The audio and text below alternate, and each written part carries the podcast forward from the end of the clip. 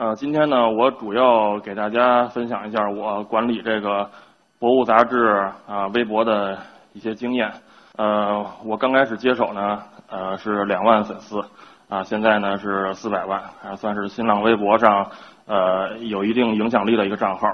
我先跟大家介绍一下我自己吧，我是从小就比较喜欢这个。大自然啊，就是最喜欢的是昆虫，呃，从小就是抓蜻蜓啊，或者是上草坑里逮蚂蚱啊，啊，或者是观察各种昆虫的习性，抓回来自己养。那后来上本科的时候呢，我选择的是这个植物保护专业，啊，因为当时我就想选一个昆虫专业，但是本科没有这个专业啊，我就选了一个跟这个最接近的。植物保护专业，这个专业里边也会学植物学，也会学昆虫学，也会去呃抓标本，啊，去野外实习啊，我觉得还是挺符合我的兴趣的。然后到时候等毕了业之后呢，就考研究生，考中国农业大学的研究生，这个时候就有这个昆虫专业了，所以我就报了这个昆虫专业，呃，学的是这个昆虫分类学。在这个学习的过程中呢，也是不断的对其他的一些植物啊。啊，动物啊之类的都产生了兴趣。我这人就是爱好比较广泛啊，然后慢慢的呢都接触了一点，都学了一点。研究生的时候呢，我就开始想试着去这个博物杂志啊进行实习啊，因为之前呢也经常看这个博物杂志，觉得这个杂志社还挺有意思的，然后去那儿实习。那个时候还还没毕业啊，当时跟主编说给我点活干，主编说现在也没什么别的活干，这个我们有一个微博啊。现在还没有专人管理呢，啊，说要不然你管管微博去吧，啊，我就开始管微博了，就就就是这么简单啊。那刚开始管微博的时候啊，我是没有任何经验啊，因为当时我自己好像都没都没有微博呢，当时就是想怎么着让粉丝能够快速增长呢？呃，就是用了各种办法啊，就像像这种发一个段子啊，为什么海是蓝色的？因为海里的鱼在吐泡啊，咕噜咕噜咕噜，特别无聊是吧？然后那个跟博物杂志也完全没有关系，啊，就是这种到处的段子，发点这个呃挺逗的这个 GIF 啊，什么宠物的什么图啊什么的，啊，嗯，就是当时没有找到一个正确的方向，然后呢，后来做着做着呢，就觉得这样没什么意思。一方面，这个跟博物杂志形象不符合，对吧？一另一方面呢，这个是。呃，就是发这种东西的账号太多了，你没有办法从里边脱颖而出，所以说当时就觉得应该做一个不一样的一个官博啊。呃，那这个时候呢，正好啊，我们编辑部有一个刘英老师，他呢就跟我说说，因为博物杂志啊是一个呃动物、植物、天文、地理都介绍的这么一本杂志，所以呢，微博上啊很多人比如见到身边不认识的动植物以后。他就会艾特博物杂志去问啊，这个是什么啊？这是一个自发的一个一个行为，但是当时因为没有专人去管理，所以也没有人去回答这个问题。然后那刘老师就说说，要不然你你是学这个专业的啊，要不你就答一答这个问题。哎，我觉得这挺好，我觉得就就开始答了。那这个呢，这一条微博就是我回答的第一个问题。可以看到这字儿非常多，而且我还把这个拉丁文学名全都写在上面了，挺乱的。然后写了这么多字儿，才转发了七七条啊。而且呢，好像还有几条是后来这个博物杂志呃出名了之后，那个粉丝呃挖挖坟挖出来以后再转发的啊。经常是转发零条，然后评论一两条这种的。啊但是我觉得这个这个方向啊，这个路线是对的，因为呃这方面的这个官博啊还是非常少的，所以就开始呢解答各种网友的提问。还有一个呢，我是觉得这个方向找到了，这个官博的形象也需要重新的给它设计一下。一般呢，官博的形象就是一个没有人情味儿的一个死板的一个呃信息发布平台，那这样就没什么意思。我是想把它人格化一点。就是说，让它看上去像一个有血有肉的一个人。呃，刚开始呢，因为你完全没有群众基础，你要给他让大家接受你呢，我就选择了一个卖萌方法啊。其实就是说话呢客气一点儿，然后这个像像像这一条啊，什么我说元宵是摇出来滴。啊，汤圆是包出来滴，我就我就当时就经常用会用上什么滴呀、呢呀、妈呀什么的，呃，哦啊什么的这种的啊，语气助词。现在想想就是挺恶心的，但是呢，当时就就是觉得，因为你你你谁谁谁惹不起，然后那个大家让大家接受你嘛，显显示一个人畜无害的这么一个形象啊。但是呢，慢慢发现啊，有也有点问题。一个是你这么一个卖萌的形象呢，就看上去没有这个权威性啊，大家以为就一个小小屁孩儿在那管着你，你说的东西他也不敢相信，对不对啊？然后另一个呢，就是好多人他就是觉得，哎，这官博挺好玩的啊，逗一个啊，这种的，他他他就是好多人就以这个调戏为为乐趣。比如说我后台，我每天后台会会会回答很多问题啊，我转发到官博上的只是极少数的，我大部分的解答都是在呃评论里边。他问我一个问题，我直接在评论里边回回复他啊，呃，那那个回复呢，我就不会再斟酌字句了，我就直接写这个物种的名字就行了，因为涉及太多的话的话，那忙不过来啊。那很多人就不干了，比如你光写一个名字，他就会回你说怎么都不给我卖个萌啊什么的。然后我觉得老这样也挺没劲的。好，那再加上这个呃粉丝越来越多，然后每天回答的问题也越来越多，然后这个工作量一大呀。也萌萌萌不起来了，所以呢，慢慢的呢就进入到一个叫下一个时期，就是高冷期。之前那个卖萌期啊，是很保险的办法，好多官博都开始卖萌，啊，就这个东西你不会出问题，不不会出大的篓子，但是呢也不容易出出效果。这个高冷期反而会呃达到一个很好的效果，因为卖萌的官博太多，但是高冷的官博非常少，啊，大家就觉得这个反差挺有意思的啊。所以高冷以后呢，反而粉丝增长呢非常快。但是高冷啊有一个呃风险，就是你要把握好这个度。高冷的过了，就是变成这个嘲讽，变成这个没有礼貌啊。所以呢，这个度一定要把握好了。你看这个这个微博就是这个粉丝一个小姑娘啊，看到路上有一个条状物体，然后她就。她觉得是一条蛇，然后特别害怕，然后说这个东西是什么呀？是是是是是什么蛇呀？然后我要过这这条路啊，你你帮我鉴定一下。然后我就回了俩字绳子，就觉得这就是一绳子。她看看错了，其实这就是所谓高冷。但是呢，我我回答这个话呢也没有任何问题，它本来就是个绳子，我就回答它是绳子啊，既有这个高冷的效果，又不让人显得就是在嘲讽他，在很没有礼貌的再去，不会给人这种感觉。所以就是。呃，把握好这么一个平衡点啊，这个高冷就可以达到一比较好的效果。虽然说博物呢，微博以这个短微博为主啊，因为我一直是觉得微博嘛，它的特点就是短，它受大家欢迎的原因也是它短。人们现在很很不爱看长篇大论啊，所以呢，我都尽量把我的语言精简。但是呢，呃，让博物杂志涨粉特别多的几个转折点。啊，都是长微博，打造博物杂志的这个形象，让大家在心中固定这么一个形象呢，也是几条长微博。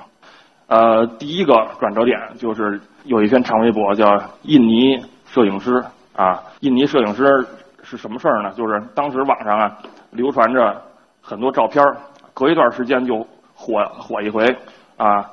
这个照片，比如是一个小树蛙举着一个叶子啊，像像举着一把伞一样。或者是一个青蛙呢，那个学这个呃人类的这个跳舞的动作啊，或者是 一个蚂蚁单腿站立，或者是一个青蛙趴在一个蜗牛的背上，蜗牛驮着它跑啊，就这些照片。这些照片呢，大部分都是这个印尼的摄影师拍的。他们呢，其实是用一些人为的方法，有的甚至不是很人道的方法，用线呀，用玻璃啊，把青蛙强硬的摆成那个姿势，然后。拍完了之后，再把这些线给 PS 掉啊，然后呢放到网上之后，他们说这个是他们意外抓拍到的啊，这些小动物天然的状态，那这个就不是很好了。这个一方面涉及这个对动物的虐待，一方面是对大家认识动物的习性啊会有错误的影响。那我也是忍了很长时间了啊，我这个后来实在受不了了，我就把这些图归纳起来。每一条分析啊，这个照片怎么拍的，那个照片怎么拍的，做了一条长微博。当时呢，因为这些照片当时在网上是很著名的，大家一看到这么一个反转，就会觉得很震撼。另外呢，就会说，哎，这个官博他能分析出来这些东西，呃，挺有意思的，比别的官博干不了这事儿啊，关注他一个试试。当时呢，这一条微博转了接近呃七万条吧，然后也是让博物杂志的粉丝啊翻了一倍。就这一条微博从五万变到十万，那么一旦过了十万再涨粉丝就快了。还有一个呢，就是那个你画我我猜，因为很多呃人他想问我动植物，但是他当时手头没有手机相机，或者是他小时候见到的东西，他现在凭着回忆画了一张画，拿这个画来问我，画的画经常是呃非常烂啊，这个非常的简陋，但是往往呢，他还他在他会意外的画出这些动植物的很重要的鉴别特征。虽然别人看了这个画，你根本就不可能认出来，但是我却可以认出来。我也把这些画归纳起来，做了一个长微博，叫“你画我我猜”啊。哎，大家一看这个很有意思。我关注他之后，我不但可以啊自己画完画问他，我还可以看别人都画了什么啊，看他是怎么分析这个画里头东西的。所以这个呢，也给博物杂志涨了很多粉丝。所以我觉得，对于长微博的话呢，要不然就不写。要写呢，就要利于自己这个官博的形象的建立，然后让大家发现你你干的这个活儿啊，别的官博干不了。我关注你之后，我只有从你这儿才能看到这些好玩的东西，这样他才有关注你的理由。在早期啊，我喜欢发一些这个自然爱好者圈里边感兴趣的内容，因为要显得这官博呃知道的多，然后这个显出这个。你你你的能力来啊，所以我就会发一些，比如我自己喜欢中国的这些原生鱼类，我就经常会发一些鱼鱼类的知识。但是我觉得，我觉得很好玩，但是转发的特别少，而且评论里边会说说这个东西跟我有有什么关系啊？所以慢慢的呢，我就觉得还是在这个接地气，就是你要回答。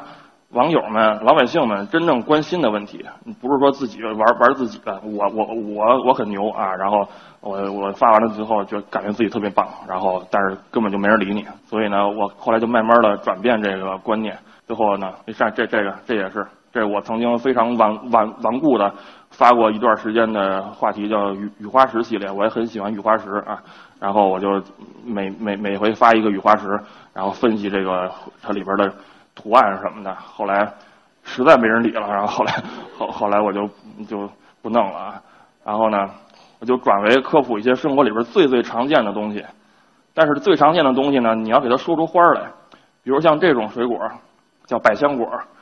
百香果在南方是一非常多见的水果啊。如果你光说这个这人问说这个是什么水果，我如果只说叫百香果，那肯定评论里边会有很多人说。说这个东西还要科普啊啊！这这这有什么可值得说的？是个人都会。但是呢，我是用了另外一种办法。我说了，这个是百香果，但是呢，我的重点是介绍了它的一种吃法。我是说，你把这个果肉挖出来之后，放到杯子里边，用冰可乐倒进去，哎，这个既中和了这个百香果的酸味儿啊，又让这个冰可乐有一种特殊的香味儿啊，非常好。哎，大家觉得这个东西很有意思，而且呢很有用，下回他也知道怎么吃了啊。那也激发了大家的这个探讨。有的人说百香果放到这个养乐多里边也好喝，有的说放到这个冰脉冻里边也好喝。哎，我把这些评论再一转发，哎，就激发了更多的这个关注。所以说呢，呃，把常见的东西说出花来啊，这是我后来呃改变的一个路线。呃，我认为啊。这个回答问题的最高境界，就是解答多年的一个疑惑。如果说我回答完问题之后，别人说啊这个问题我终于知道了，之前我我一直是脑子里呃潜意识里有这么一个问题，然后一直也不知道问谁，这回我终于知道答案了，那我就会特别高兴，因为这些东西就是我说的啊，虽然常见，但是呢平时没有人去关注。也没有，就是可能别的账号呢，他他不屑于回答这个问题。但是其实大家感兴趣的正是这些问题。这个人问说，为什么爬山的时候看到一些悬崖呀、大石头下边经常支着很多小小小棍子？啊，这个大家爬山的时候也经常会见到，可能也会疑惑一下。但是转脸了，爬完山就忘了，也不知道问谁，对吧？但是这个问题你解答一下，说最开始它是一个监测。山石啊沉降的这么一个土办法，比如说支好这个木棍之后，下完一场大雨，你再去检查，看到这些棍子断了很多，说明这个石头开始往下沉了，啊，那这个时候你要提前做好这个呃这个准备啊，疏散人员啊之类的。刚开始是这么用的，但是后来呢，大家把它发展成一种民俗了，就是支一个棍子，显得我就我就腰杆硬啊，或者是这个腰好什么的，变成这么一种这个东西了啊。那你这两方面都介绍一下，他就很就就就就很有意思，别人他就会转发以后说艾特他的朋友说，哎，咱俩上回爬山的时候看到的那棍子原来是这么个用处。或者他自己下回爬山的时候，就可以跟别人讲了，说是我上回关注一个博物杂志，他他说是是干干这个用的。那有的时候呢，你要科普的东西，实在没什么可说的，那你就要单找一些点来，这些点去带动这个东西的传播。比如像这个多肉植物，这个多肉植物叫宝宝绿，这个东西实在没什么可说的啊，长得也没有出彩儿的啊，习性也平淡无奇。那我说呢，这个东西叫宝绿。啊，是多肉里边最丑的，就是你再精心饲养，也是这个宽粉成精的德行，因为它长得很像宽粉嘛，绿色的宽粉儿。结果转发的与那转发的人里边全都在说宽粉成精，哈哈哈，宽粉成精，哈哈哈啊！就他们全都全都在关注这宽粉成精这句话啊。但是呢，因为这个转发无形中帮我转发了这个知识，就是说这个植物叫宝绿，所以说呃，运用一些别的方法去带动传播。是非常重要的，因为你干的就是科普嘛，科普就让更多的人要看到这个知识。那经常也会有人问说，为什么懂那么多啊？其实有很多原因。第一个呢，就是我爱好比较广泛啊，就各方面都接触一点儿，各方面都略懂，但是呢，都知道的不是很深啊。昆虫还还还算好一点啊，别的其实都是明白一些最常见的东西。啊，对于什么都不懂的这种普通老百姓来说，他可能觉得啊，你你懂得挺多的。其实你要再问我深点呢，我也不见得会了。常见的物种，你看我平时科普的东西都是最常见的东西。我我是觉得呢，如果一个人他能把生活里边最常见的这些东西都知道是个什么回事儿，那就不错了。就是在别人眼里就是一个很博学的人啊。咱们不用弄了什么高精尖的东西，尤其科普嘛，要要要要不要门槛太高。第二呢。你要实时的积累学习，因为每天你要去科普，这是一个往外掏的过程啊！你还要实时的往里再补新的东西，这样你才不会被掏空啊，不会感觉身体被掏空啊！还要实时的向这个高人请教啊，各方面都有各领域的达人，你不会的话，你就多向人家问，这也不这也不丢脸。像有的时候官博，我也会直接艾特别人，别人回答了之后，我也会说谢谢啊，这个是很很正常的事儿。人家告诉你知识之后，下一回这个知识就是你自己的了。然后检索能力，这个是我要特别强调的，非常重要。好多其实人家问我的知识啊，我一开始也也不会，但是我一搜索，我就会搜出来东西那个正确答案了。我也可以分辨出我检索的这个答案是对还是不对，靠不靠谱。这个能力是非常重要的。你把所有知识全死记硬背记在脑子里边，这是一个很蠢的办法。你掌握好这个检索的能力，你知道这个答案哪儿可以找到，这个是一个事半功倍的办法。像这个微博就是，有人在这个大连的这个金石滩啊这个地方，看到空中有一个烟圈儿，大大烟圈儿悬浮着。那我当天看到很很多个人都问我这个东西，很多人都看到了这个烟圈儿。那我觉得这可能呃有有一个这个共性，那我就搜索一下吧，我就搜索金石滩烟圈儿。哎，结果出来很多这样的微博啊，其中呢有一条微博的评论里边，说是发现王国，我说哎这这是什么意思？看不懂啊！再检索一下，发现王国，发现是金石滩边上的一个游乐园，再一检索呢，发现这个游乐园里边有一个游乐设施，每一次表演就喷一个烟圈这这就这么简单。但是呢，我我我把这个转发了以后，我说了说出这个答案之后呢。